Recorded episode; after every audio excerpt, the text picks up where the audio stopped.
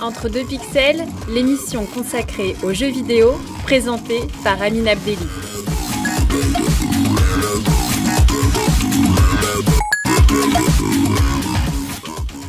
Bonjour à toutes, bonjour à tous, bienvenue dans ce nouveau numéro d'Entre deux pixels.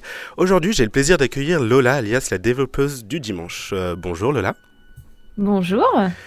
Euh, avant, de commencer à entrer dans le vif du sujet et ce que tu fais au quotidien, je te propose qu'on revienne un peu euh, au commencement, un peu aux origines. Euh, c'était un film sur un peu la développeuse du dimanche Origins. et donc, quand tu étais plus jeune, qu'est-ce que tu rêvais de faire comme, comme métier? Alors, ça a été un petit parcours quand j'étais plus jeune. en fait, il faut savoir que j'ai vraiment toujours baigné dans les jeux vidéo. Euh, c'était quelque chose que j'adorais parce que mes parents avaient plein de consoles et tout, c'était un peu l'avantage.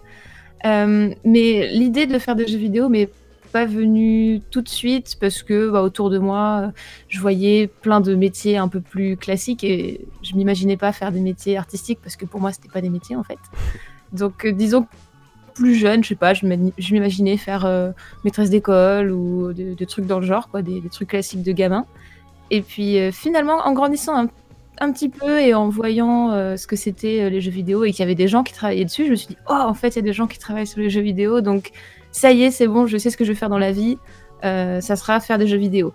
Après les détails, je savais pas trop, je connaissais pas les différents métiers, mais j'ai quand même su assez jeune que je voulais faire du jeu vidéo mon métier en fait. Et euh, donc, à partir de quel moment tu as commencé à te spécialiser? Parce que l'univers du jeu vidéo, c'est quand même assez large. Ça va du, du codeur ou de la codeuse, du coup, euh, au musicien, en passant par, euh, par la com, par exemple, au chargé de, chargé de projet. Enfin, c'est hyper vaste. À quel moment tu as décidé de, de, te spécialiser? Alors, c'est quand j'étais au lycée. je, je, savais juste avant voilà, que je voulais travailler dans le jeu vidéo, mais je savais pas trop quoi. Et finalement, euh, quand j'ai vu qu'il y avait des écoles qui proposaient des formations, là, il y avait vraiment écrit pour le euh, quels étaient les différents métiers du jeu vidéo. Euh, donc en regardant un peu, je voyais, ah ouais, graphiste, ça peut être cool. la programmation aussi, mais ça a l'air un peu plus compliqué. Je sais pas si c'est vraiment ça qui me plaît. Et finalement, je suis tombée sur des descriptifs de filières en game design. Et quand j'ai lu ce que c'était le, game design, donc du coup, ce qui était vraiment la, conception du jeu, euh, c'est la personne qui va aider à mettre en place tout ce qui va créer l'expérience du jeu, ce qui va faire que le jeu est fun ou, pas d'ailleurs. Euh, c'est quand j'ai vu voilà, que le game design existait euh, que je me suis dit, ah, c'est peut-être plus ça qui me branche moi. D'accord. Et donc, tu as décidé de faire tes études à l'ISA c'est ça? Alors, c'était à Isart en fait. C'est vrai que les ah. deux se, se ressemblent, ouais. Et euh, en quoi ça consiste d'aller dans, dans une école de, de développeurs du coup? Eh bien, dans mon cas, euh, donc c'était une école privée. Je sais qu'il y a des écoles euh, publiques, si je dis pas de bêtises. Je crois que l'Engmin est public, mais voilà, moi j'étais à Isart, c'était une école privée, et en gros, ça consistait à assister à des cours une semaine sur deux, parce qu'ils prévoyaient un temps de stage en fait à faire en parallèle des cours. Contrairement à certaines écoles qui font faire des cours toute l'année et qui réservent par exemple les 2-3 derniers mois au stage, là c'était vraiment en continu, on pouvait être en stage à n'importe quel moment de l'année, donc histoire d'avoir une application technique et concrète de ce qu'on apprenait euh, en cours la semaine d'avant finalement. Et hum, en fait c'était assez proche d'un parcours scolaire euh, classique euh, dans le sens où on avait des matières vraiment à bosser, il fallait avoir une certaine moyenne dans, toutes ces matières pour passer à l'année suivante. Donc les matières, ça pouvait aller de cours de game design, cours de level design, à de l'anglais, euh, de, des cours de l'histoire du jeu vidéo, des cours de culture générale. Donc c'était vraiment euh, assez scolaire dans la démarche. C'était pas, on nous a pas lâché comme en fac où finalement on peut entrer et sortir un peu comme on veut. C'était quand même assez, euh, ça, ça, a imposé une certaine discipline pendant pendant ma formation quoi. D'accord. Au niveau des cours d'histoire du jeu vidéo, on peut, on peut à peu près cerner à quoi ça ressemble, mais un cours, mm. de, un cours de game design, en quoi, en quoi ça consiste? Ben, Un cours de game design, euh, ça consiste déjà à apprendre ce que c'est réellement le game design. Euh, il y a plein de gens qui savent pas vraiment ce que c'est. Le mot design est un petit peu peut parfois faire penser au graphisme alors que c'est vraiment pas le cas. En cours de game design, très souvent, ce qu'on fait, c'est qu'on va euh, analyser les, bases, en tout cas en première année, les bases c'est-à-dire qu'est-ce qui fait que je peux décrire mon, jeu à quelqu'un pour qu'il déjà il se figure ce que c'est. Ça va être par exemple déterminer une caméra pour mon jeu. Est-ce que je veux que ça soit une caméra en 2D, en 3D, par rapport à ce que moi j'ai envie de faire, qu'est-ce qui est le plus adapté? Ça va être aussi apprendre à, mettre sur le papier, bah, par exemple, toutes les interactions que le joueur pourra faire avec le jeu. Est-ce que c'est par le biais d'une interface uniquement? Ou euh, avec un personnage, par exemple plutôt à la Mario, qui va pouvoir courir, sauter. Donc les cours de game design, en tout cas au tout début, c'est vraiment ça, c'est les piliers de, qu'est-ce qui fait qu'un jeu euh, a la forme qu'il a actuellement et pourquoi, parce qu'il y a toujours des intentions derrière. Après, euh, en allant plus loin dans, dans, la formation et en deuxième année, troisième année, on part sur des trucs beaucoup plus, beaucoup plus pointus, sur par exemple les statistiques, l'équilibrage. On, met même les, mains à la pâte parce que bah voilà, on a des cours euh, théoriques, mais on a aussi des cours de pratique où on va nous demander de faire des prototypes avec un petit groupe de personnes, avec euh, des programmeurs et des graphistes. Et là, bah, il va falloir poser à plat tout le concept de notre jeu et essayer de faire en sorte que ça aille quelque part. Donc c'est assez vaste en fait, le, le, game design. Ça peut être très large, tout comme ça peut aller parfois dans des, dans des trucs très très très micro. Donc euh, voilà, ça, dépend de, l'année en cours, disons. D'accord, mais euh, du coup pour le game design, on est d'accord que tu mets pas les mains dans, j'allais dire dans le cambouis, mais tu t'occupes pas du tout du code. Alors normalement, non. Après, il faut savoir que c'est apprécié quand un game designer est capable de faire un prototype d'intention. Parce que très souvent, euh, les mots, voilà, c'est ce qu'on utilise. On fait souvent des documents écrits avec des schémas pour, pour montrer que ce soit aux autres membres de l'équipe ou à des éditeurs ce qu'on veut faire dans le jeu. Mais c'est vrai que si un game designer est capable de faire lui-même un petit prototype pour montrer concrètement et donner une manette à quelqu'un pour qu'il puisse comprendre ce que ça va être, c'est apprécié. Après, on ne demande pas des compétences euh, extraordinaires, mais connaître un petit peu certains moteurs de jeu peut être euh, utile. Et normalement, avec des bases des, ouais, très, des trucs très basiques de programmation, on peut être capable de, de, produire quelque chose. Donc c'est pas un requis de savoir programmer, mais avoir quelques bases, c'est quand même appréciable. D'accord, parce que j'imagine qu'il y a souvent une, une, différence entre ce que le game designer veut mettre en place et derrière le, le codeur, ce qu'il va pouvoir réaliser aussi, non? Alors, c'est pas tant ça, parce que techniquement, quand on est dans un studio, le programmeur peut tout faire. On part du principe que tout est possible. Euh, donc le game designer va mettre sur papier ce qu'il pense être bon, euh, quelles features euh, vont être sympas dans le jeu, quelles mécaniques vont bien fonctionner. En fait, très souvent, le truc qui heurte entre game designer et programmeur, c'est que quand on est game designer, il faut qu'on imagine tout un jeu sur papier, sans pouvoir le tester tout de suite pour savoir si ça va marcher. Ce qui fait que parfois, il va y avoir des mécaniques qui sur papier vont sembler géniales, et une fois intégrées, on va se rendre compte que finalement c'est pas si fun, ou alors que ça entre en conflit avec une, autre mécanique de jeu qu'on n'avait pas forcément vu venir. Et là, le problème du programmeur, c'est que parfois il va avoir travaillé très longtemps sur une mécanique, et puis après un peu de test, on va lui dire bah en fait, mec, désolé, t'as fait tout ça pour rien, euh, ça marche pas, donc on va en trouver une autre. Et c'est vraiment plus ça le, problème euh, entre euh, game designer et programmeur. Après, il faut aussi savoir que suivant les studios, effectivement, la contrainte technique existe quand même entre par exemple Naughty Dog qui ont des, euh, des moteurs de jeu euh, maison euh, qui peuvent bidouiller à loisir pour faire des trucs qui sont vraiment très beaux techniquement et qui peuvent jouer sur de la physique comme n'importe quel autre moteur pourrait pas faire. C'est vrai que si on se retrouve dans un petit studio indépendant et qu'on leur demande un jeu qui est basé sur de la physique ultra précise, avec des graphismes en 3D exceptionnels, là effectivement le programmeur risque de poser son veto et de dire ça va pas être possible. Mais voilà, si on part d'un truc abstrait de n'importe quel studio de jeu, normalement, le programmeur est censé pouvoir tout faire. D'accord. Et donc euh, là, vu qu'on commence à parler des studios, suite à ton, après avoir été diplômé à Lizard en game design, est-ce que tu as réussi à trouver tout de suite euh, du travail dans le monde du jeu vidéo? Alors ça a été un peu compliqué, mais je fais quand même partie des, chanceux. Euh, j'ai mis entre 6 et 7 mois avant de trouver un travail, mais j'ai trouvé un travail. Euh, le problème, c'est que euh, le milieu est quand même très bouché. Quand on regarde les nombres d'offres qui circulent comparé au nombre d'étudiants qui sortent diplômés, c'est assez flippant parce qu'on se rend compte que ouais, il y a juste pas assez de place pour tout le monde.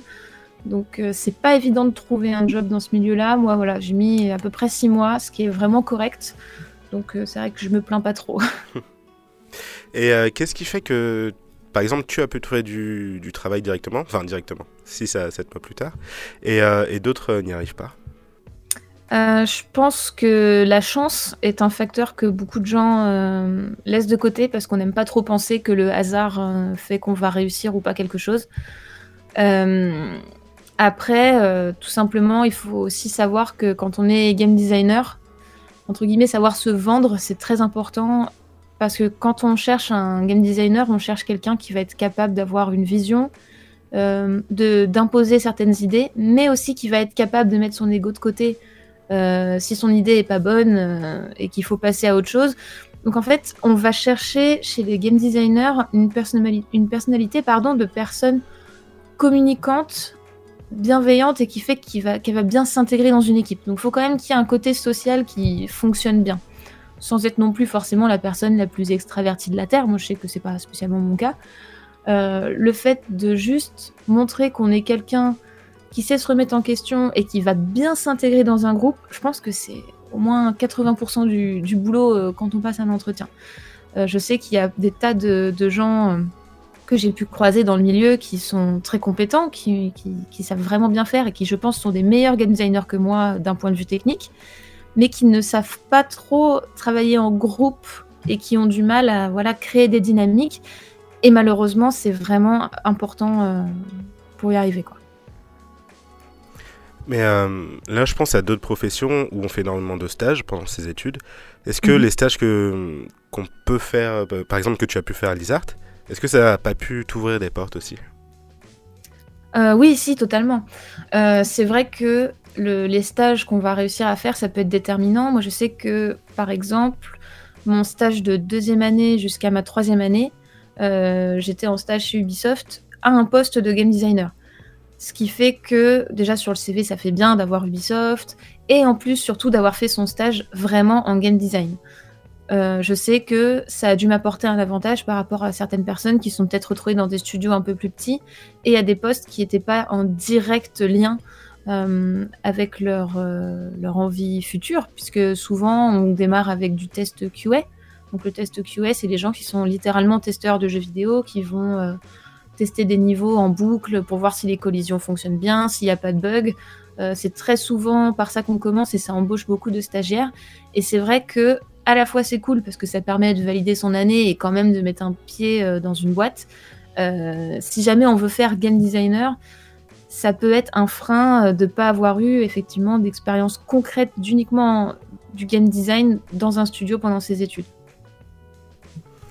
D'accord. avant, de, avant de continuer l'émission, je propose qu'on fasse une, une, petite coupure musicale avec Body Count de Jesse Reyes.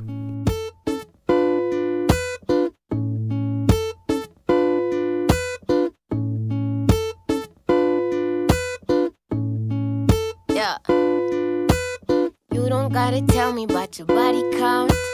I don't gotta know your ex's name. Cause if it just so happens that you turn around and ask me, I think you might feel some type of way. I dodge dick on the daily. Yeah, I know it's funny, but it's true. And I bought this Mercedes all by myself, got the papers to prove. We don't need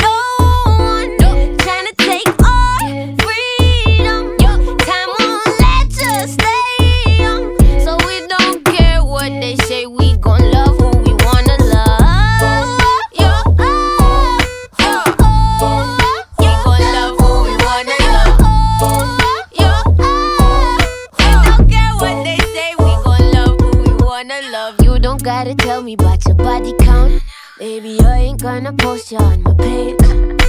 Cause odds are that goodbyes are coming soon, so maybe you should put a rubber on your heart before it breaks. Cause all your friends want my baby. I know it's funny, but it's true. But some nights I would rather make love to myself, singing to my own damn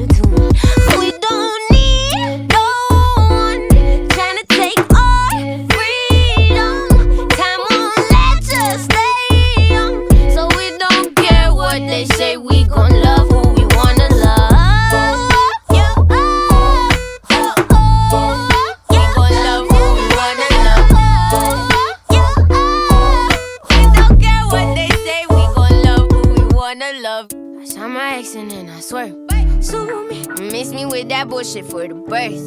Sue me. No, they did me dirty while I still had the title, but I don't hold any anger. I just swear. Hallelujah.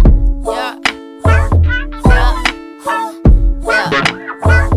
Hallelujah. Yeah. Yeah. I said, I said, do it on ya. Vous êtes toujours dans l'émission Entre deux pixels et je suis toujours en compagnie de la développeuse du dimanche. Du coup, euh, ça va toujours euh, pour toi, Lola? Ah bah ouais, ça va, ça roule. Euh, Là, si tu le veux bien, j'aim- j'aimerais qu'on aborde euh, ton expérience dans, les, dans un gros studio où tu es allée, Ubisoft, mais euh, cette fois pas en tant que stagiaire, mais en tant que, que réelle travailleuse, j'ai envie de dire. C'est un peu étrange la formule. Euh, du coup, quel a été ton, ton rôle là-bas? Alors en fait, il faut savoir que Ubisoft, euh, moi j'y étais vraiment euh, uniquement en tant que stagiaire en fait. Euh, mon job que j'ai trouvé euh, en tant que euh, game designer pour mon premier taf, c'était dans un autre studio qui était euh, un peu plus petit. D'accord. Et c'était. C'était. C'était. Je l'ai dans C'était euh, notes. Eco Software, l'autre studio dans lequel euh, j'étais. Ouais. D'accord. Et euh, donc, Game for Every- Everyone, pardon, j'ai un accent assez, euh, assez nul, mais euh, vous m'excuserez. C'était, c'était pendant. C'était ta première expérience professionnelle, du coup? Alors en fait, euh, Games for Everyone, moi aussi j'arrive pas à le dire. C'était vraiment à Ubisoft en fait en tant que stagiaire, mais euh, ça a été un stage euh, très responsabilisant dans le sens où j'y suis quand même restée un an et on m'a traité comme quelqu'un qui travaillait vraiment là plus qu'en tant que c'était très formateur. Et pour ceux qui sauraient pas, parce que c'est voilà, on n'arrête pas d'écorcher le nom depuis tout à l'heure, mais Games for Everyone en fait c'est un, un à Ubisoft euh, qui s'occupe des jeux casual, en tout cas dits casual, donc les jeux plus accessibles, euh, les jeux qui vont se trouver par exemple plus les licences euh, Ubisoft sur DS ou sur Wii U ou maintenant, maintenant plutôt la Switch. Voilà, c'était vraiment une équipe qui se concentrait sur les jeux family friendly qui sont là pour, pour être joués par des gens qui sont pas forcément des joueurs d'habitude. D'accord. Et euh, donc, pour revenir sur ta première vraie expérience professionnelle, comment, comment ça s'est passé? Comment ça se passe Alors, quand on arrive dans un studio euh, qui était déjà en place, du coup? Alors c'était euh, un peu les montagnes russes. Disons qu'au tout début, quand j'ai commencé à mon vrai poste de game designer, c'était assez enthousiasmant parce que je me suis dit ça y est, enfin, euh, j'ai mis le pas, je suis game designer, je peux le marquer sur mon CV, c'est bon. Je... On, on fonctionne très euh, au CV, euh, je trouve, dans, dans ce milieu-là parce que vraiment, quand on arrive à sortir quelques noms, ça fait tout de suite un peu bien. Donc au début, j'étais assez enthousiasmée, mais à la fois très effrayée parce que je pense que c'est un peu le cas pour tout le monde et pour les premiers jobs, mais il y a toujours cette peur de se dire mais si en fait j'étais sortie de l'école et que j'avais rien appris, et en fait je sais rien faire, et peut-être qu'en me retrouvant en conditions réelles, je vais me rendre compte que je suis pas du tout à la hauteur. C'était quelque chose qui me faisait très peur. Finalement, je me suis rendu compte que ça se passait euh, plutôt bien, j'arrivais à faire mon, travail correctement. Après, j'ai été déçue, alors, que, alors même qu'on m'avait quand même plus ou moins prévenu, mais il faut savoir que quand on est à l'école, on nous vend un peu du rêve dans le sens où on dit oui, game designer, c'est très créatif, vous êtes des artistes, vous avez moyen de, créer des concepts et des univers euh, hyper riches et intéressants. Et pendant les études, en fait, on, regarde des sujets très pointus et c'est normal, c'est le but, c'est de nous former le, le mieux possible. Mais une fois dans l'industrie, on se rend compte que finalement, la possibilité de création est pas si grande que ça, puisqu'on arrive dans un cadre euh, déjà établi. Parfois, c'est des éditeurs, des éditeurs pardon, qui, qui contactent les studios, les studios et qui ont une, euh, une vision bien précise de ce qu'ils veulent. Par exemple, moi, j'ai travaillé euh, sur un jeu de euh, simulation de handball. Bah, le cadre est déjà tout prêt, les règles du jeu existent déjà. Moi, j'ai juste à m'assurer que ça fonctionne bien et que certains systèmes de jeu vont bien se mettre en place. Mais voilà, disons que mon côté ego trip d'artiste qui va créer des trucs super, il s'est un peu envolé parce que j'avais pas spécialement les moyens euh, de mes ambitions euh, dans un studio. Après, vraiment, ça dépend des studios pour le coup. Moi, c'est parce qu'on faisait de la simulation, mais je suppose que dans une boîte un peu plus petite, j'aurais peut-être pu faire autre chose. D'accord, donc à, un moment, à aucun moment, euh, au sein d'un studio, tu as pu exprimer tes- ta créativité euh, personnelle, du coup? Ben, c'est à petite échelle, quoi. Euh, j'ai travaillé sur un autre jeu qui était un jeu de survie dans un monde qui a été pardon, pris par les, par les zombies, voilà. Et j'avais à la fois un rôle de game designer, mais aussi de level designer et de, pas narrative designer, mais presque, où en gros je pouvais écrire des quêtes des personnages. Et c'était plutôt là-dedans que j'arrivais à être un peu créative. Euh, j'avais plus ou moins carte blanche sur les histoires euh, que je pouvais raconter. Euh, et sur certains niveaux, du coup, j'essayais de faire en sorte que l'histoire se retranscrive dans le niveau que j'allais créer par la suite. Donc, disons qu'à cette échelle-là, je pouvais créer des choses, mais ça restait quand même pas à la hauteur de ce que moi je voulais faire vraiment. D'accord. Et donc, suite à ça, c'est ce qui t'a amené à te, à te lancer dans l'aventure développeuse du dimanche? Ouais, tout à fait. Euh, parce que bah, j'ai été dans une phase où si, euh, on est dans un studio et que les projets s'enchaînent pas bien comme on veut, parfois en tant que game designer, on peut euh, un peu s'ennuyer. C'est-à-dire que nous, on intervient beaucoup en début de production et après on fait quelques trucs sur le milieu. mais il arrive qu'il y ait des petits passages à vide. Et là, clairement, à mon travail, j'étais dans ce passage à vide. Je commençais à m'ennuyer. Et bah, quand on s'ennuie, en fait, le, cerveau a envie de, faire des choses, a envie de créer des trucs. En tout cas, moi, c'est comme ça que je fonctionne. C'est souvent quand je m'ennuie que j'ai des, idées qui arrivent. Donc, euh, voilà, j'étais là un petit peu dans, mon côté plan-plan, euh, pas très créative. Et puis, je me suis dit, ça serait quand même bien un jour que, je passe à l'action et que je fasse mon jeu euh, indé. ça, serait, ça serait bien, quoi. J'aimerais bien faire mon jeu indé un jour. Et au moment où j'avais ces idées-là et cette envie de faire mon jeu, il y a eu euh, l'association euh, Les Internets qui a vu le jour. Et euh, donc pour remettre dans le contexte, Les Internets, c'était une association qui voulait inciter les femmes à se lancer sur YouTube parce qu'elles se sont rendues compte que les représentations de genre n'étaient pas, étaient pas folichonnes, que souvent les femmes, on les acceptait bien dans les vidéos de beauté et de lifestyle et qu'on n'en voyait pas beaucoup dans les milieux un peu plus de vulgarisation, euh, de trucs scientifiques, euh, de jeux vidéo. Et je me suis dit, c'est vrai que moi j'aime bien la vidéo aussi et euh, ça pourrait être intéressant de me lancer.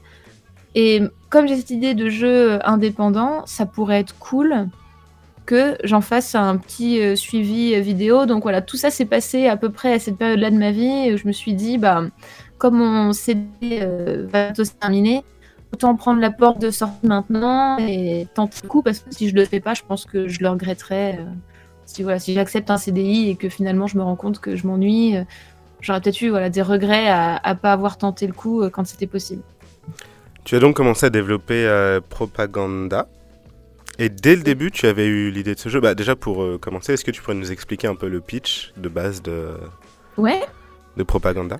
Du coup, pour euh, Propaganda, le, pitch, c'est qu'en gros, je reprends les, codes des run and gun façon Metal Slug des années 80-90 en essayant euh, de, jouer avec euh, ce que ça représente et les habitudes des joueurs. C'est-à-dire que, par exemple, dans un Metal Slug, on va juste courir et tirer sans réfléchir sur la première personne qu'on croise. Moi, j'ai envie de remettre ça en question et se dire, ben, pourquoi on choisit de jouer de cette façon, pourquoi on n'accorde pas plus de crédit à la personne en face, pourquoi en tant que joueur je suis conditionné à jouer de cette façon. Et euh, j'essaye d'y apporter euh, quelques réflexions sur euh, les conflits, sur la perception de l'ennemi, ce que la propagande peut, nous faire faire. J'aimerais aussi passer des messages sur réflexion sur la violence. Est-ce qu'elle est tout le temps légitime? Si oui, dans, quel cas ou, ou pas? Donc c'est un peu ça que je fais. En gros, j'essaie d'apporter un peu de, narration et de réflexion dans un jeu purement d'action. Il y a une première euh, démo qui est disponible et euh, j'ai pu l'essayer. J'ai pas l'impression que ce côté-là soit pour l'instant très présent. Du coup, ouais, c'est normal. et euh, par quoi, par quoi ça peut passer du coup pour mettre en avant cet aspect politique du jeu? Alors en fait, dans mon jeu, on alterne entre des phases du coup d'action pure, type run and gun, et des phases euh, qui ressemblent un peu plus à du RPG avec des dialogues, euh, des achats euh, d'armes, un petit côté leveling quoi. Et clairement, ça va passer par l'évolution des niveaux, puisqu'au tout début du jeu, on n'a pas le choix, on est obligé de jouer de cette façon-là, parce que c'est justifié dans mon scénario, dans le sens où quand on commence le jeu, on est en position de légitime défense. Euh, l'ennemi est entré chez nous, euh, c'est très dangereux, on se fait canarder de tous les côtés. Donc voilà, d'un point de vue euh, militaire, on se dit d'accord, il faut essayer de se défendre et de regagner les espaces qu'on a perdus. Cependant, il y a un moment où le jeu va basculer et où quand on aura récupéré les terres qui nous ont été prises, le joueur va avoir plus ou moins le choix de basculer vers un esprit de conquête, c'est-à-dire ne pas savoir s'arrêter, chercher la vengeance ou vouloir vraiment euh, imposer sa domination sur l'autre, ou plutôt Deuxième choix qui va être de se dire bah, à quoi bon euh, Est-ce que ça en vaut vraiment la peine? Est-ce que euh, le camp d'en face, face pardon, est vraiment si différent que le mien? Et c'est à ce moment-là, à ce moment de scission, qu'on pourra jouer différemment. Euh, notamment euh, avec des armes non létales qui permettent euh, d'esquiver certains combats et de terminer des niveaux sans tuer personne. Donc c'est un petit peu ça le, truc. que j'avais envie de, mettre en place. Donc il faudra être attentif, repérer les indices, prendre le temps de discuter avec certaines personnes. Bon là après je suis un petit peu dans, le spoil, hein, mais normalement j'ai prévu que un joueur lambda qui serait pas trop au courant de tout ça serait forcément obligé de terminer le jeu de la mauvaise façon une première fois. C'est vraiment ce que j'avais envie de faire. Et une fois qu'on a mal fini le jeu une première fois, on nous explique un petit peu à la fin, euh, il y a une sorte de jugement sur nos actions qui nous faut comprendre qu'on peut refaire le jeu d'une façon différente. Et euh, voilà, c'est là-dessus que ça va se jouer et que ça va se ressentir. Euh, il y a y a un truc qui m'a fait un peu chill dans ce que tu viens de dire sur le fait d'utiliser des armes non létales. Est-ce que, est que tu joues beaucoup à, au jeu de Hideo Kojima? Du type euh, Metal Gear Solid, par hasard En fait, non. Et c'est ça qui me fait beaucoup rire. C'est que je parle beaucoup de Kojima, mais c'est vrai que je n'ai jamais fait de Metal Gear. Shame on me. Euh, je suis euh, game designer et j'y ai pas joué. cependant, je vois à peu près comment ça fonctionne parce que voilà, j'ai vu des gens jouer et je, me renseigne un peu. Mais effectivement, il y a, y a, ce côté-là de pouvoir être un petit peu plus.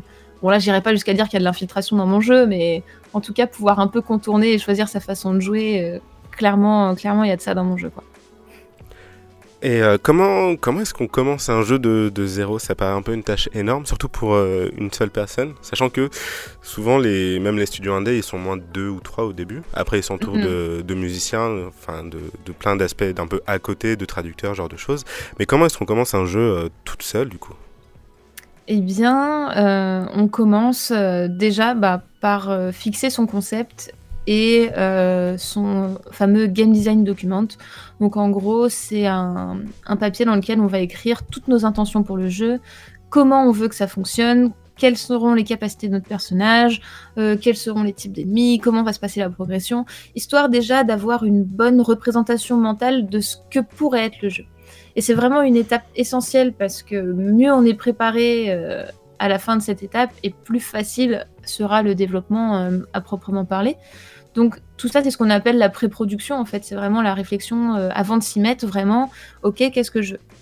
Et une fois qu'on a délimité tout ça, moi, la question qui a été importante, ça a été le choix du moteur puisque je suis pas euh, programmeuse, je suis vraiment game designer. J'ai quelques bases en programmation, mais voilà, ça reste limité. Donc j'ai dû essayer de trouver un moteur de jeu qui euh, me permettrait de faire des choses sans être euh, un crack de, la programmation, quoi. Et c'est pour ça d'ailleurs que j'ai choisi Construct 2, puisque c'est vraiment des suites d'événements, c'est très visuel, ça fonctionne très bien, c'est pratique pour moi. Et après, bah, comment ça se passe? Et eh ben, on, crée son, petit fichier, on marque niveau 1 et on tente. Et en fait, le jeu vidéo, c'est très, euh, très itératif. On va commencer euh, un petit peu dans le flou et puis finalement, euh, on va se rendre compte qu'une fois qu'on a commencé à mettre, quelques briques de jeu, quelques mécaniques et quelques petits obstacles, ça, se, construit, ça se construit tout seul. Après, au début, j'étais 100% toute seule. Maintenant, j'ai demandé de l'aide pour la programmation, donc entre grosses guillemets, du coup, mais bon, toutes les, suites d'événements dans Construct 2 parce que ça devenait ingérable euh, de faire le game design, le level design, euh, les graphismes, euh, gérer ma chaîne en plus et, et, faire le, tous les scripts, ça devenait plus possible. Donc, au moins, je suis peut-être six mois plus tard, après avoir commencé, j'ai demandé à quelqu'un de, de, me rejoindre parce que c'était plus possible, quoi. Et là, tu viens de l'aborder, on a déjà un peu parlé plus tôt.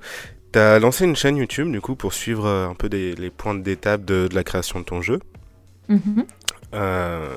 Qu'est-ce que, qu'est-ce que ça peut t'apporter si ce n'est une difficulté en plus? Parce que enfin, tes vidéos elles sont quand même très travaillées, il y a énormément de références à la culture pop, c'est, c'est quand même très, très rythmé.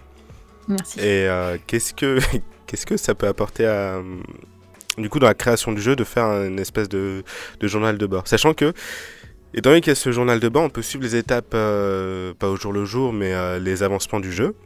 Et mhm. est-ce qu'à la fin, les gens vont pas être, vont pas être trop spoilés pour apprécier la découverte du jeu? Alors, euh, en fait, la, création de ma chaîne au début a été là pour me servir. Euh, désolée de parler comme ça, mais c'était un peu pour me donner des coups de pied au cul, quoi. Parce que je me disais, euh, moi j'ai besoin que quelqu'un vienne me demander des comptes pour travailler. Il y a plein de gens qui arrivent à être ultra autonomes, et moi je sentais que j'avais besoin d'une petite pression, sinon ça allait vite dégénérer. Alors je me suis dit, si je fais une chaîne dans laquelle je promets de donner des nouvelles sur mon jeu, entre guillemets, on va m'attendre au tournant. Il va falloir que je bosse pour pouvoir faire des vidéos. Parce que sinon, on va me dire, bah alors, euh, ça en est où? Qu'est-ce qui se passe? Euh, À la base, quand j'avais créé ma, chaîne, c'était pour ça. C'était pour me servir de motivation. C'était public. Ça y est, je fais mon jeu. Euh, donc voilà, venez me faire vos retours. Et voilà, j'étais obligée de travailler. Après, ma chaîne, je quand j'ai lancé, je pensais sincèrement que ça resterait pour ma famille et mes potes puisque à la base, je comptais sur eux pour me motiver. Et euh, si j'ai fait mon journal de bord aussi accessible, euh, c'est tout simplement pour que tout le monde puisse euh, comprendre ce que je raconte. Je sais que mes parents jouent aux jeux vidéo, mais de là à connaître le, développement de jeux et certains termes techniques, je me suis dit, ça serait bien que je fasse quelque chose qu'ils pourront comprendre. Comme ça, ça les effraie pas trop de se dire, ok, elle a quitté son job pour se lancer dans un jeu, on sait pas trop ce qu'elle va faire. Donc, c'était vraiment pour ça au début que je l'ai fait. Après, euh, je, m'attendais pas à ce qu'il y ait autant de monde qui se ramène et qui regarde ce que je fais. Je me suis dit, bon, bah, autant essayer d'augmenter un peu la qualité du truc euh, pour que ça soit vraiment divertissant et que ça fonctionne bien. Et là, effectivement, euh, tu as abordé un point intéressant puisque j'avance beaucoup et j'arrive à me dire, est-ce qu'il faut que je raconte tout au risque effectivement de spoiler les gens qui vont regarder ce que je fais. Donc c'est en fait un équilibre à, trouver pour que euh, je montre des avancées techniques et euh, des sujets intéressants pour faire un peu de pédagogie aussi sur la création de jeux. Après, ce que je fais, c'est que j'essaye de rester la plus vague possible sur le scénario. Parce que je me dis que le scénario, c'est quand même un élément ultra important de mon jeu. Et c'est quelque chose qui, pour l'instant, est quand même relativement euh, secret, même si je parle du pitch et de voilà certains embranchements l'histoire globale est quand même pour l'instant euh, secrète et c'est là-dessus que, je compte garder un peu de mystère. Après, je me fixe aussi de pas montrer forcément les graphismes définitifs euh, de mes boss et des prochains niveaux que je vais faire. Là, je sais que j'ai pratiquement tout montré du niveau 1 à 3.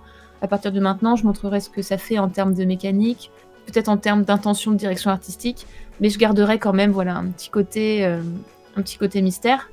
Et enfin, je dirais que euh, ma chaîne me, effectivement me, demande du temps, mais c'est euh, une activité divertissante qui permet un petit peu de pas être tout le temps le nez dans le guidon pour mon jeu.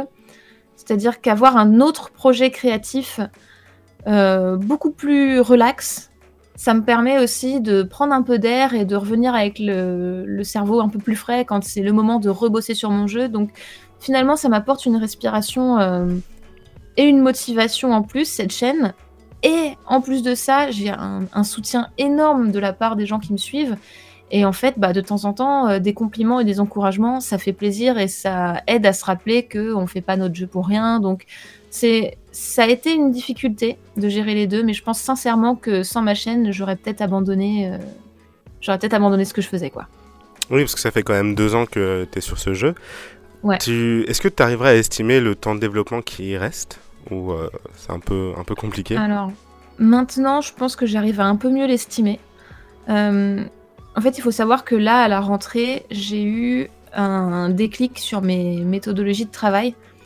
pendant les, deux années là qui viennent de s'écouler, j'ai eu une méthode un peu à l'arrache, c'est-à-dire que j'avais l'impression d'être organisée parce que je me disais super, je me fais une liste de choses à faire en début de semaine et à la fin de la semaine, je regarde si j'ai fait ce que je voulais. Sauf que c'était pas assez et ça c'est un point que j'ai énormément négligé. Maintenant, je suis passée à une autre méthodologie euh, qu'on appelle la méthode agile et en gros, ça consiste à faire un premier jet de son jeu un peu, un peu salement, quoi. C'est-à-dire, euh, ok, je passe pas plus de trois jours par niveau, par exemple. Le but du jeu, c'est que à la fin de ces trois jours, le niveau soit finissable. Tant pis s'il manque des trucs, tant pis si c'est pas beau graphiquement, il est finissable. Tu fais ça pour tous tes, niveaux et normalement, euh, si moi je continue sur ce rythme-là, je devrais avoir euh, une version de mon jeu terminée, une V1 terminée de mon jeu dans trois mois, si je respecte bien mon planning. Et voilà, dans trois mois, ça sera un jeu qui se termine, mais euh, qui sera qui sera pas polish, euh, qui sera pas forcément super beau. Donc il faudra que je refasse une passe sur tous les niveaux. Voilà, comme je disais, c'est très itératif. En fait, on parle de cycle de, de, méthode. Normalement, si je tire le rythme, je devrais pouvoir sortir mon jeu en 2019. croisons les doigts. Peut-être en fin d'année, en fin d'année prochaine. Euh, j'ai l'impression que je dis ça à chaque fois, tous les ans, je dis ouais l'année prochaine, mais là maintenant que c'est structuré et que j'ai un vrai calendrier, euh, après on n'est pas à l'abri de problèmes pour sortir son jeu, parce que pareil, voilà, sortir son jeu c'est encore une autre affaire, mais au moins je pense que je l'aurai terminé euh, vers fin 2019, si tout va bien. Et mis à part le fait d'avoir cette chaîne YouTube qui te pousse vers l'avant, comment est-ce que tu comment est-ce que tu fais au quotidien pour pouvoir te mettre, euh, te mettre au travail, entre gros guillemets? Je pose la question parce que récemment, tu as publié une vidéo sur, euh, sur ta chaîne YouTube où mhm. tu abordais aussi cette question-là, sur euh, le fait d'être, d'arriver à être motivé au quotidien, le fait de savoir un peu profiter de la vie, entre guillemets, mais mhm. aussi arriver à se mettre à travailler. Donc comment, comment est-ce qu'on arrive à gérer tout ça? Parce que c'est une question que tu que tu t'es posée, mais qui, qui, revient dans beaucoup de beaucoup de milieux artistiques. Je pense aux, je pense aux écrivains, je pense aux, aux musiciens aussi. Mm ouais. Bah, je pense qu'en fait c'est propre à tous les milieux créatifs finalement. Mais euh, en fait, ouais, la, la question s'est posée euh, effectivement récemment euh, suite à cette vidéo. je pense que la meilleure astuce, en fait, c'est prendre le temps de se poser des questions parce que on peut avoir toute la méthodologie du monde. Si dans sa tête ça va pas, euh, ça va être très dur de se structurer. Et je pense que j'ai été obligée de passer par ce, cette espèce de, de fossé euh, de, création où vraiment ça allait pas pour pouvoir ensuite me remettre en selle et avoir euh, un rythme plus satisfaisant. Je pense que les meilleurs conseils que je peux donner, c'est trouver sa bonne méthodologie. Là, en fait, le fait déjà de, remettre en question ma méthode de travail et de passer en, méthode euh, agile, ça m'a redonné une motivation, mais que, mais que j'avais vraiment perdu. J'avais plus envie de bosser sur mon jeu pendant très longtemps, et maintenant, je suis trop contente de bosser dessus tous les jours parce que j'ai enfin une bonne perspective et je vois le bout. En fait, je me dis, si je respecte cette méthode, je vais voir le bout. Et en fait, rien que ça, avoir une pensée positive sur l'issue de son projet, je pense que c'est essentiel. Et si on ne l'a pas, il faut essayer de trouver euh, bah, voilà, ce qui nous conviendrait et quelles méthodes sont adaptées à nous pour voir notre jeu dans un futur positif. Une fois qu'on a passé euh, cette étape euh, mentale-là, moi, ce qui marche, c'est. enfin, ce qui commence à remarcher, là, ça fait trois semaines que ça marche et je suis assez contente, c'est d'essayer de créer vraiment une, routine. Parce que se créer une routine, en fait, c'est se se créer des habitudes et après c'est beaucoup plus simple de, s'organiser et être dans un bon état d'esprit pour travailler. Euh, moi je sais que par exemple ce que je fais c'est que euh, je me fixe de travailler du lundi au vendredi en me disant d'accord je me lève à 7h, je me mets à travailler à 9h et puis à 18h euh, j'arrête tout en m'accordant quand même quelques pauses. Je vais essayer de pas être un, un tyran avec moi-même mais ça c'est vraiment essentiel et surtout essayer de délimiter au mieux son espace et son emploi du temps pour séparer tant que possible sa vie pro et sa vie perso. Je sais par exemple que les week-ends, euh, je m'interdis totalement de travailler. C'est le moment où je vais euh, rien faire, euh, voir du monde et sortir et, je sais que ça me fera du bien. Comme ça, ça me permet de me dire, ok, quand c'est samedi et dimanche, eh ben, je vais pas culpabiliser de pas travailler et parce que cette culpabilité, elle est là souvent quand on est quand on est un créatif qui travaille chez soi, si on travaille pas tout le temps, on a tendance à très vite s'auto-flageller. Donc faire ça pour moi c'est important. Et aussi, si on peut délimiter un espace, alors après, c'est compliqué, enfin en tout cas dans mon cas, c'est compliqué parce que j'habite dans un appartement qui est relativement petit. Mais par exemple, j'essaye de me dire, en travaillant sur mon bureau avec ma tour, c'est voilà, vraiment dédié à Propaganda, à ma chaîne, c'est mon espace travail. En revanche, si jamais je veux m'amuser, bah, je vais plutôt partir jouer sur une console ou jouer sur mon PC portable, histoire de délimiter et pas trop rendre ces espaces confus et mélangés pour mon cerveau. Après, je pense que chacun euh, trouve euh, sa solution euh, comme il peut, mais moi, c'est des petites astuces qui m'aident à, garder un bon rythme, et dernièrement, ça a plutôt bien marché. tu viens nous parler un peu de tout ce que, tout ce que tu fais avec le côté développeuse du dimanche. Mhm. Et depuis quelques temps, tu t'es mis à faire un graphic novel sur, sur Twitch. Ouais. Je m'ennuie.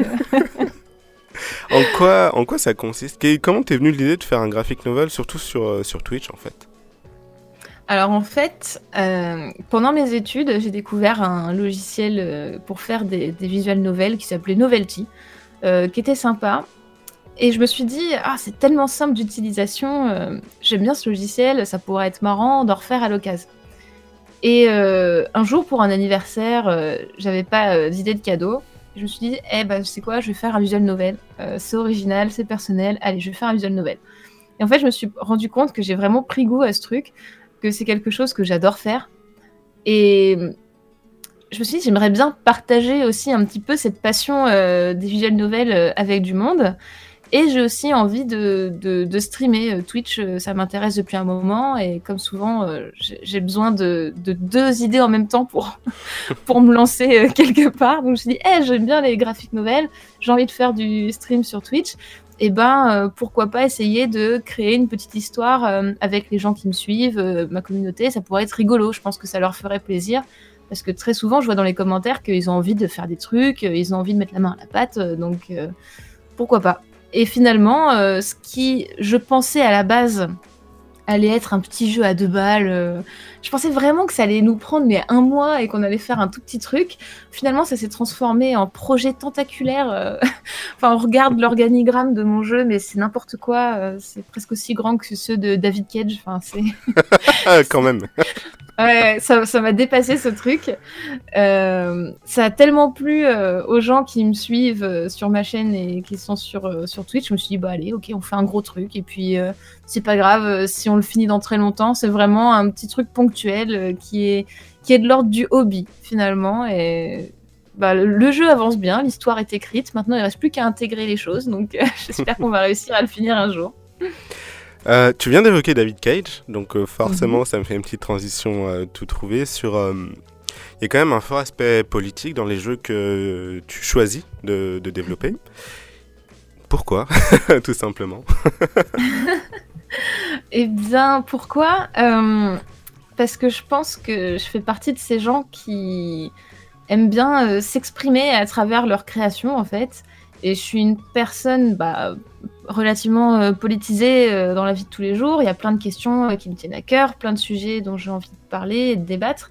Et en fait, pour moi, le jeu vidéo, c'est parfait pour ça. C'est un, c'est un média comme un, un autre finalement. Ça peut être comme un film, une série qui va être capable de transmettre des sujets qui tiennent à cœur de l'auteur. Moi, j'ai du mal à dissocier ma propre personnalité de mes œuvres en fait. J'aime bien faire des choses soit qui me ressemblent, soit qui parlent de, sujets qui m'intéressent j'ai pas encore été dans le cas où j'ai fait un jeu juste pour faire un jeu et qui ait pas plus de messages derrière. Je crois que c'est juste ma façon d'apprécier l'art et la culture en général, c'est par les messages qu'il transmet. Donc euh, voilà, moi c'est comme ça que je fonctionne. Euh, si je peux essayer de changer les mentalités euh, à travers mes jeux plutôt qu'en me faisant gazer en manif, bah, c'est tout bénef pour moi. Mais depuis, depuis quelques temps, c'est pas un peu compliqué parce que, enfin, concrètement, avec euh, l'essor un peu du Gamergate et de, ce mm. genre de choses, c'est pas un peu compliqué d'évoquer un aspect politique dans ces jeux vidéo J'ai l'impression qu'il y a une période dans le jeu vidéo où ça rentrait pas du tout en compte, on était dans une période un peu dans les années 80 où le politique était complètement distant du jeu vidéo. Vers les années 2000, mm. ça a commencé à, à rentrer dans l'industrie. Et là, une espèce de retour de flamme où des gens, des gens s'élèvent contre, contre cette politisation du jeu vidéo En fait, je pense que le changement est venu par les créateurs et les créatrices puisque pendant très longtemps, euh, notamment pour les femmes, ça a été très compliqué et très fermé. J'ai l'impression qu'aujourd'hui, on a un peu plus de visibilité, ce qui fait que ça se ressent dans nos créations, qu'on a besoin de d'exprimer un truc ou tout simplement d'avoir envie d'être représenté. Et c'est ça qui a fait mal euh, au moment du Gamergate, c'est que on sentait que notre simple existence embêtait une grosse partie des joueurs et j'ai trouvé ça assez fou. Après, c'est vrai que c'est compliqué. Euh, ça dépend des sujets. J'ai l'impression qu'avec mon sujet, je suis entre guillemets à l'abri dans le sens où je parle de propagande et de conflits euh, militaires. C'est quelque chose qu'on a déjà vu dans le jeu vidéo et qui passe mieux, j'ai l'impression, que d'autres euh, d'autres sujets politiques. en revanche, moi, ce qui me fait peur, c'est sur des choix de représentation que je fais dans mon jeu. C'est-à-dire que j'essaie de représenter un maximum de personnes différentes. Dans mon jeu, il y a beaucoup de femmes, il y a des personnes euh, de toutes les couleurs, euh, il y a des personnes avec des handicaps, euh, des personnes jeunes, des personnes âgées, des personnes dont le genre n'est pas forcément binaire. Mais c'est pas un sujet que j'aborde dans mon jeu. C'est pas quelque... Je vais pas mettre le doigt dessus.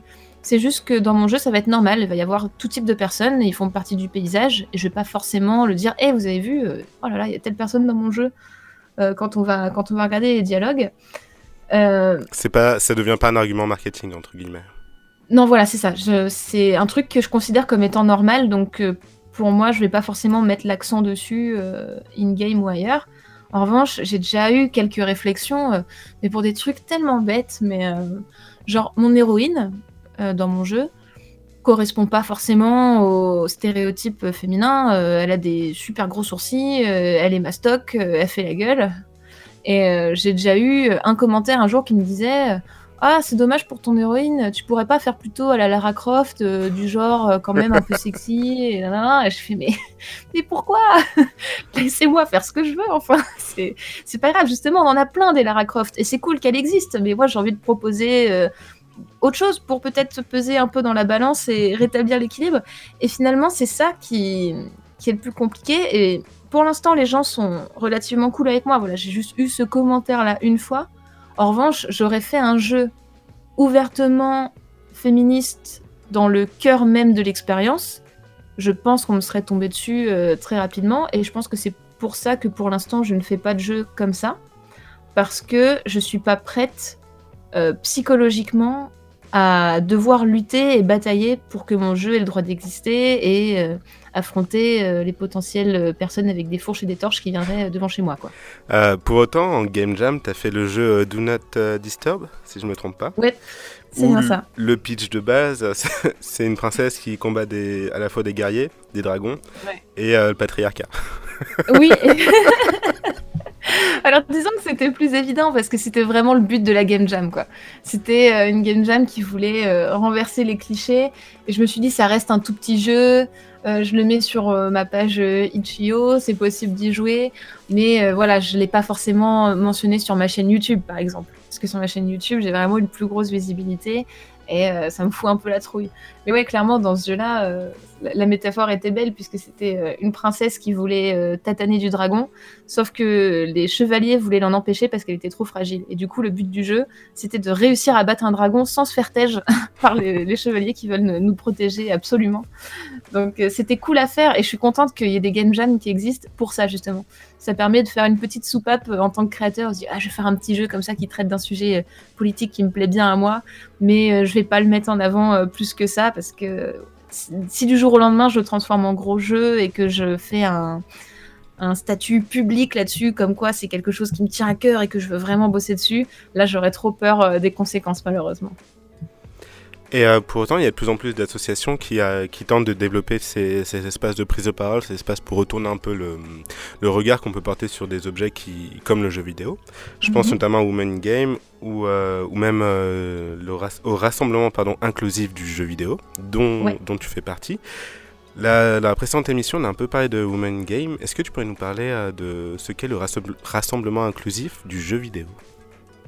Oui, alors euh, le RIJV, où maintenant malheureusement j'ai plus trop le temps de m'y investir comme je le faisais euh, auparavant, mais que je porte vraiment euh, très cher dans mon cœur, c'est une association qui a pour but de rendre inclusif justement le milieu du jeu vidéo au plus de personnes possible. là où, où Man in Game se concentre vraiment sur les questions de genre, le RIJV tient à, à, faire ça pour toutes les formes de discrimination. Euh, que ce soit pour les personnes euh, LGBT, euh, les personnes racisées, les personnes avec des handicaps. on essaye de, d'organiser le plus d'événements possible dans des lieux accessibles. Par exemple, on, on essaie de faire attention à, ce, genre de choses. le RIJV, ce que je trouve cool, c'est que on pense aussi aux personnes qui n'ont pas trop de thunes, parce que c'est un truc dont on parle pas beaucoup, mais le jeu vidéo, en fait, ça coûte cher. Avoir une machine, ça coûte cher. S'acheter des jeux, ça coûte cher. Et hum, ce que j'aime bien avec le RIJV, c'est que par exemple, il va y avoir des ateliers qui vont être euh, organisés, qui vont être euh, gratuits, euh, dans lesquels on va voilà, proposer une formation, elle aussi, gratuite pour les personnes qui vont venir. Par exemple, j'ai déjà animé des ateliers de création de jeux sur Construct 2, où voilà, je transmettais mon savoir, là où une formation similaire dans une école ou ailleurs aurait coûté euh, un peu d'argent, ce qui n'est pas forcément possible pour tout le monde. Donc euh, j'espère euh, à l'avenir réavoir un petit peu plus de temps perso pour pouvoir me réinvestir dans l'assaut. pour l'instant, je, suis obligée de les soutenir de loin, mais c'est vraiment super cool ce qu'elles font et ce qu'ils font. Donc j'invite tout le monde à se renseigner si vous avez envie de créer des jeux. Peut-être qu'un atelier ou une game jam là-bas pourrait vous intéresser parce que pour le coup, c'est vraiment très bienveillant. Euh, faut pas avoir peur euh, d'y aller, l'accueil est, chaleureux. Est-ce que c'est un mouvement national? Parce que souvent les associations sont concentrées sur Paris, ce qui fait que pour les provinciaux, bah, c'est un, poil compliqué de, se rendre euh, aux événements. Alors, c'est un des soucis, c'est que pour l'instant, la majorité des events se déroulent à Paris. mais je crois qu'il il y a une volonté d'étendre ça dans d'autres villes de France. Donc je pense que pour l'instant, c'est malheureusement le manque de moyens qui fait que c'est pas possible. Mais euh, je sais que ça a été en discussion pendant longtemps et j'espère sincèrement que ça pourra se développer euh, ailleurs dans des petites villes pour que bah voilà justement tout le monde puisse euh, y avoir accès quoi. On arrive bientôt au bout de l'émission. Pour, pour terminer, je t'avais demandé de, de, faire une petite sélection d'un jeu, d'une recommandation. Donc, qu'est-ce que qu'est-ce que tu nous recommandes aujourd'hui? Alors là, euh, je recommande un jeu que j'ai acheté il y a pas longtemps et que je trouve super, que je devrais pas tarder à finir, qui s'appelle euh, Tiny and Tall qui, euh, qui est trop cool. C'est un point and click qui a été fait par le créateur bah, des comic strips Tiny and Tall. donc point and click à l'ancienne avec beaucoup d'humour, des décors que je trouve super stylés, une bande son originale faite bah, voilà, par le gars qui a pratiquement tout fait tout seul, je crois. Euh, c'est vraiment un, jeu, un jeu très fun et, bienveillant que, que, je recommande. Ok, super. Bah, du coup, c'est noté Tiny and Tall, qui est disponible sur PC pour 12,99€ euh, pendant encore quelques jours. c'est ça, je crois. Sur Steam, euh, il est dispo. Super. Euh, on arrive donc au bout de l'émission. Merci à, toi, Lola, d'avoir éclairé les auditeurs sur ton métier de développeur, développeuse pardon, indépendant. Bah, merci à toi. Euh, on peut te retrouver du coup sur ta chaîne Twitch, euh, sur, ton, sur ta chaîne YouTube, sur Twitter, sur Facebook aussi, il me semble. Ouais, c'est ça. Et sur Tipeee également. Sur Tipeee, oui, c'est vrai que c'est une partie qu'on n'a pas abordée, mais tu es aussi sur Tipeee du coup, parce que faire un jeu, c'est bah, ça, ça, demande du temps et donc forcément un peu d'argent. Ouais. Parce que le... ton bailleur, j'imagine que tu ne le payes pas en passion. Ouais, non, non, non, malheureusement. J'ai déjà proposé à mon proprio de, de, tout payer en visibilité et passion. Il n'était pas d'accord. Dommage. Donc, euh, si vous voulez soutenir et retrouver le travail de Lola, bah, rendez-vous sur, euh, sur ces différents canaux. Pour ma part, euh, on va se dire à la semaine prochaine, à samedi prochain à 15h. En attendant, jouez bien.